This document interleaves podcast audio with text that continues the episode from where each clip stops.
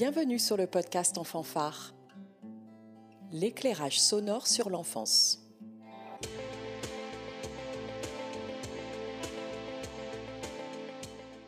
Épisode 4 Une histoire à écouter. Comment Akuba inventa l'écriture? Il était une fois, il y a très longtemps, dans un pays très lointain, un village où les enfants étaient atteints d'une étrange maladie. Tout ce qu'ils apprenaient à l'école le jour, ils l'oubliaient la nuit. Leur maître était désespéré. Chaque matin, quand il avait rassemblé ses élèves, il les interrogeait sur les leçons de la veille. Qui peut me dire combien font deux et deux? Silence dans la classe. Les élèves se regardaient, incapables de répondre. Qui peut me dire au moins le nom de notre premier roi? Nouveau silence dans la classe. Tout le monde avait oublié. Mais nous l'avons appris hier et avant-hier et le jour d'avant encore. Et le nom que porte le fruit du manguier, vous l'avez oublié aussi? Dans la classe, tous les enfants baissaient la tête. Oui, le nom du fruit du manguier, ils l'avaient oublié aussi. Alors, chaque jour, patiemment, le maître recommençait et chaque nuit, ses élèves oubliaient tout. Il faut dire que dans ce pays très lointain, il y a très longtemps, il n'y avait ni livre, ni cahier. L'écriture n'existait pas encore. Ce que le maître savait, et il était très savant, il l'avait appris de son père. Son père l'avait appris lui-même de son propre père, et ainsi de suite depuis des générations. Mais le maître commençait à se faire vieux, et c'est cela qui l'inquiétait. Quand il viendrait à mourir, tout son savoir disparaîtrait donc avec lui, sans qu'il ait pu le transmettre aux enfants de son propre village? Par chance, dans sa classe, il y avait un garçon plus malin que les autres. Il s'appelait Akuba. Chaque matin, il s'asseyait par terre au premier rang, il ouvrait grand ses yeux et ses oreilles, tant il avait envie d'apprendre et de connaître. Mais chaque matin, comme tous les autres élèves, Akuba lui aussi avait tout oublié des leçons de la veille. Il faut faire quelque chose. Moi qui aime tant courir et jouer à la balle, qu'arriverait-il si chaque jour je devrais réapprendre à marcher comme un nourrisson? Ce matin-là, tandis que sa mère préparait son repas, Akuba fila au jardin. Il y avait là un bel arbre couvert d'épines dont se régalaient les chèvres. Akuba coupa l'épine la plus pointue, la glissa dans son sac avec son déjeuner ainsi qu'avec une de ces galettes de terre sèche dont les habitants du village se servaient pour recouvrir les murs de leur maison, et fila à l'école. Le maître, encore une fois, recommença patiemment la leçon de la veille.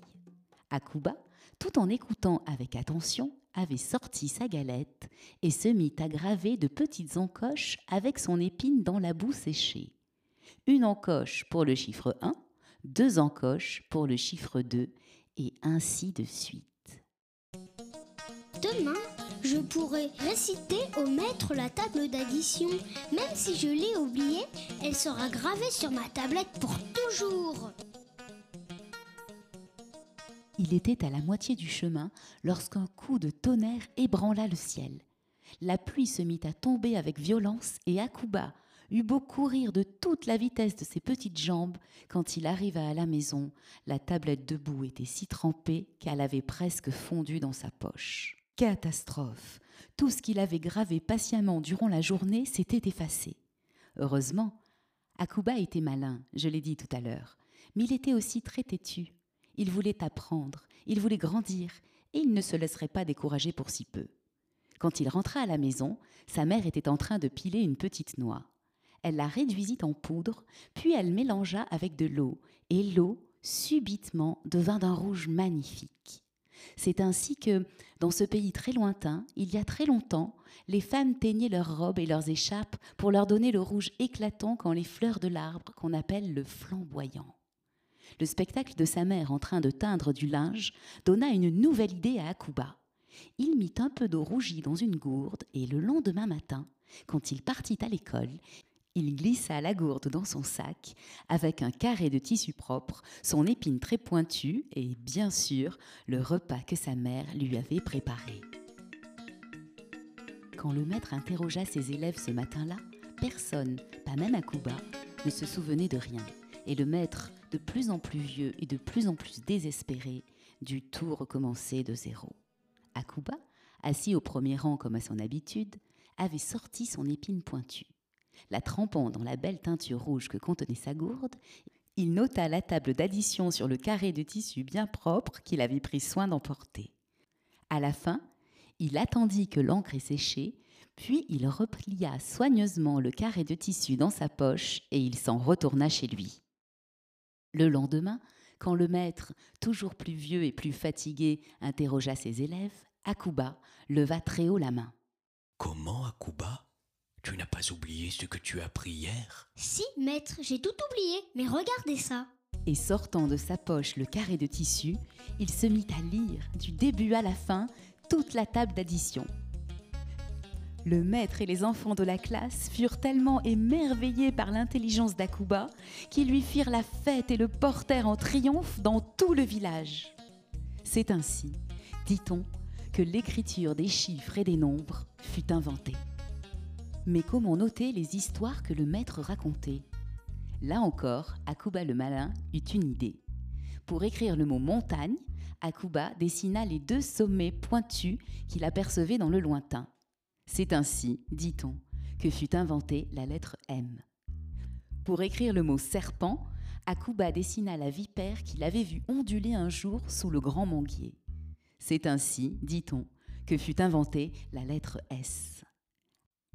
Akuba, sans le savoir, venait d'inventer l'écriture, celle que nous utilisons encore aujourd'hui. À partir de ce jour, tous les élèves de la classe d'Akuba se mirent à faire comme lui. Chaque matin, ils apportaient à l'école un petit carré de tissu propre, une épine très pointue et une gourde emplie d'encre rouge. Un seul carré de tissu n'était pas suffisant, bien sûr, pour consigner tout ce que le vieux maître avait à apprendre aux enfants. Ainsi, Akuba le malin eut l'idée de coudre ensemble plusieurs de ces carrés. C'est ainsi, dit-on, que fut inventé le premier livre, pour conserver tout ce que les hommes savent depuis le début des temps. Et quand le vieux maître quitta l'école pour la dernière fois, une seule personne pouvait le remplacer. Vous avez deviné qui? Akuba le malin, bien sûr.